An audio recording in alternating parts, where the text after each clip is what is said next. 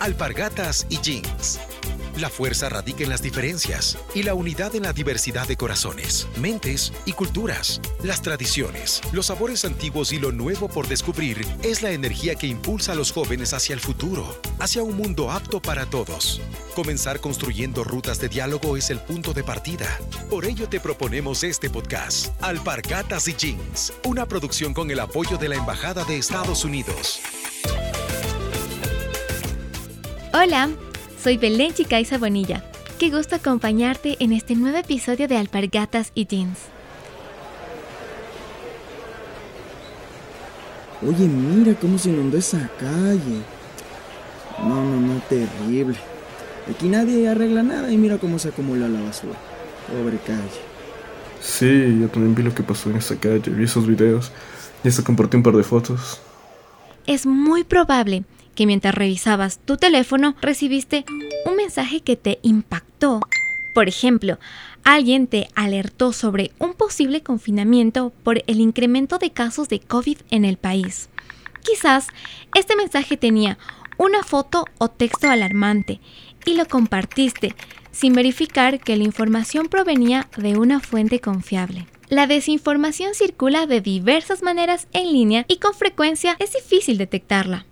Los sitios web que promueven estafas y contenido inventado sobre personas reconocidas son creadas por personas malintencionadas para hacerse pasar por instituciones, empresas o personas con buena reputación para manipular información falsa y datos contaminados. La desinformación afecta a la democracia porque hace que la gente pierda confianza en las instituciones públicas y los medios de comunicación. Te cuento que unos investigadores del Instituto Tecnológico de Massachusetts analizaron profundamente la actividad en Twitter y descubrieron que la información falsa tiene un 70% más chance de ser retuiteada que la información verdadera. Las historias falsas llegan a 1.500 personas, seis veces más rápido que las historias verdaderas. Suena muy loco, pero es real. Seamos sinceros, todos hemos dicho algún rumor o chisme alguna vez, pero ¿qué tan peligroso puede ser compartir información engañosa en redes sociales? Me parece que compartir información falsa es algo muy grave, ya que mucha gente tendemos a ser proclives al engaño, por lo cual a esto generaría que nosotros adoptemos conductas o actitudes que resultan ser falsas que pueden llegar a ser perjudiciales en algún aspecto de, nuestra vida, lo cual dificultaría poder llegar a encontrar lo que es verdad y nos llegaríamos a cuestionar esto. Además creo que también es algo que se puede eh, penalizar por la ley ecuatoriana, por lo que debemos, deberíamos tener bastante cuidado. Considero que es realmente grave el hecho de que se difunda información falsa, porque no todas las personas han tenido la oportunidad de optar por una educación y al no tener el mínimo de conocimientos no se cuestionan ante la desinformación de algunos medios que tejiversan la noticia, causando caos en estas personas que a la vez hacen réplica de esta información que ha sido alterada. Al momento que compartimos información falsa, pues estamos haciendo un daño a la persona que nos está escuchando porque nosotros podemos estar inventando o contar eh, situaciones que todavía no suceden, entonces le estamos haciendo creer a esa persona cosas que ni siquiera todavía han pasado. En realidad hay gente que crea contenido con la intención de engañar a otros con intereses particulares. Esto se llama desinformación. Estados Unidos combate la desinformación porque hay verdad y hay mentiras mentiras dichas para obtener poder y beneficio. Así lo dijo el presidente de Estados Unidos, Joe Biden. Por esta razón, la Embajada de los Estados Unidos en Ecuador ha promovido varios programas para combatir la desinformación en Ecuador.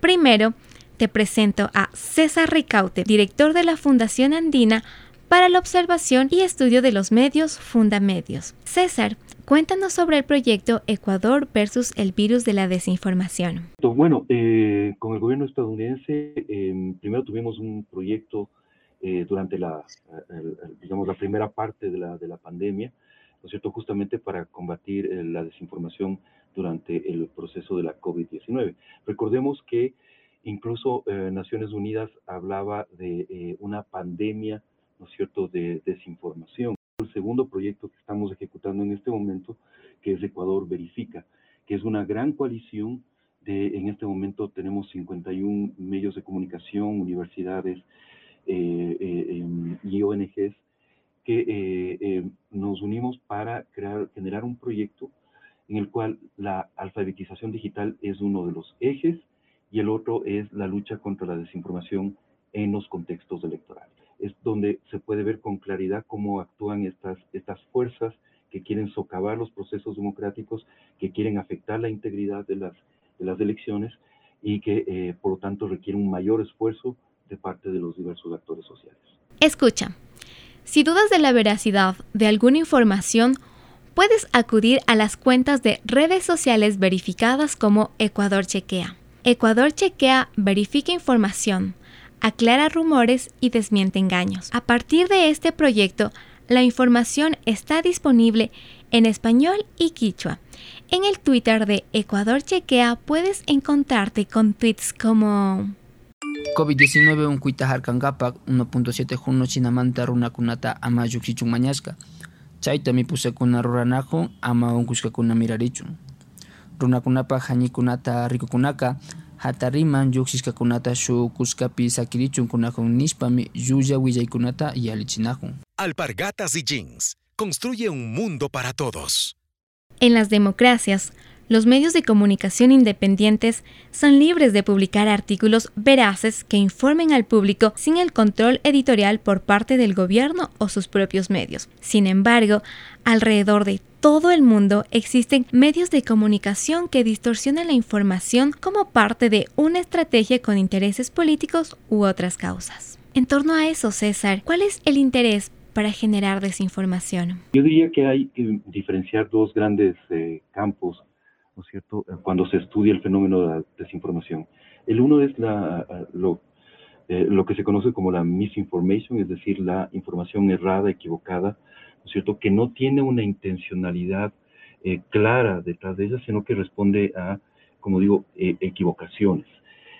la desinformación como tal, en sí mismo, la desinformation, sí tiene una intencionalidad política y geopolítica. ¿no es cierto? Hay sectores que utilizan la desinformación de una forma coordinada y de una forma ah, bastante eh, estratégica con el fin de minar la confianza, por ejemplo, en las instituciones democráticas. Esto lo hemos visto durante las experiencias en, procesos electorales, no solamente en el Ecuador, eh, a lo largo y ancho de América Latina, ¿no es cierto? Hemos visto cómo gran parte de la desinformación que se genera en procesos electorales está destinado a eh, minar la confianza en la autoridad electoral y en el mismo proceso electoral, ¿no es cierto? Y la idea en general es de qué forma se, eh, se pueden socavar las instituciones democráticas, de qué forma se puede afectar la integridad de procesos electorales. Es momento de hablar junto a Olga Bashbush, la directora de prensa y cultura del Consulado de los Estados Unidos en Ecuador. Gracias Olga por tu tiempo. Cuéntanos ¿Qué proyectos contra la desinformación ha apoyado el gobierno de los Estados Unidos? En el 2020, la Universidad de las Américas, o la UDLA, con el apoyo de la Embajada de los Estados Unidos en Ecuador, implementó un proyecto de formación de estudiantes y docentes de la UDLA Channel en la verificación de datos. Este proyecto se desarrolló en colaboración con la Universidad de Duke y el Instituto Pointer. Gracias a este proyecto, la UDLA implementó su página web UDLA Channel Chequea, donde se verificaron los discursos políticos de los candidatos presidenciales en el 2021. La página web continúa funcionando hasta la actualidad y ofreciendo su servicio de verificación de datos que circulan en los medios y los discursos políticos. Este trabajo fue reconocido por Duke Reporters Lab, que colocó a UDLA Channel Chequea como uno de los únicos sitios de verificación de la información en el Ecuador, en su mapa mundial de verificadores. Una de las herramientas que tenemos a nuestro alcance para contender la desinformación es la educación y las universidades cumplen un rol muy importante. Tania Orbe, docente de periodismo de la Universidad San Francisco de Quito, dirige el proyecto Desinformación en tiempos de COVID-19. Tania, cuéntanos, ¿qué es lo que hacen desde la academia?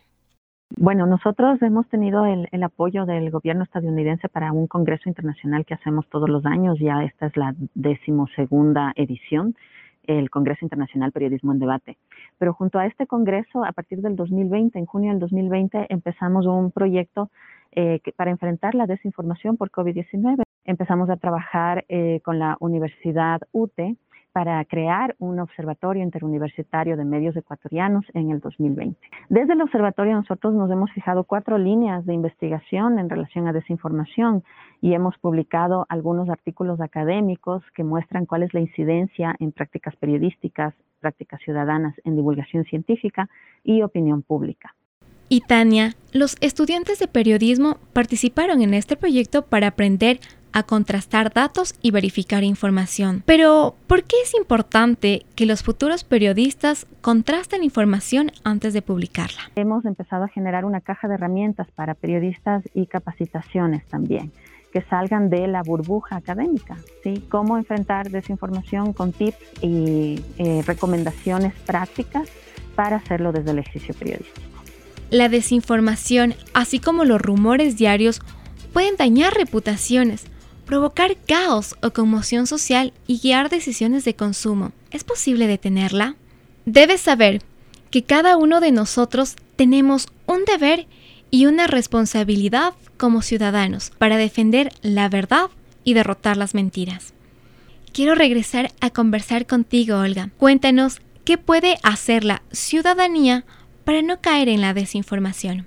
Todos tenemos que tomar responsabilidad Mike Caulfield, experto en alfabetización digital, creó un método para evaluar la información en línea que se llama SIFT por sus siglas en inglés. Entonces, la S es stop o detenerse. Número dos, la I, investigate o investigar la fuente.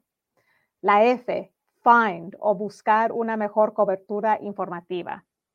Entonces, tenemos que tomar esos pasos para verdaderamente ver si esta información que estamos leyendo a través de WhatsApp, a través de Twitter, a través de Facebook, pues de, verdad sea pues, pues ah, confiable, porque si no, nosotros perpetuamos el ciclo de la desinformación y puede ser sin querer, pero por eso todos los ciudadanos tenemos que tomar corresponsabilidad.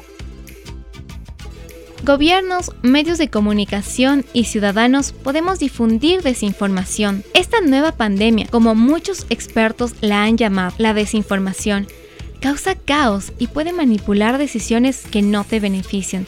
Pero es posible detenerla. Tú eres responsable de la información que consumes. Evita caer en la tentación de compartir desinformación. Detente, analiza lo que consumes, investiga la fuente, rastrea la información, incluso puedes hacer una rápida búsqueda en Google para saber si la imagen que ves es verídica. La información y el conocimiento son poder. Tú puedes influir con buena onda para defender causas positivas y exigir responsabilidades a los funcionarios gubernamentales y a los medios de comunicación a contrastar su información. Me encantó compartir este tiempo contigo. Soy Belén Chicaiza Bonilla y nos volveremos a encontrar en el siguiente episodio de Alpergatas y Jeans. Gracias por escuchar Alpargatas y Jeans. Te esperamos en nuestro próximo capítulo. Encuentra más episodios en nuestras plataformas de Facebook, Instagram, Twitter y Spotify como US Embassy S.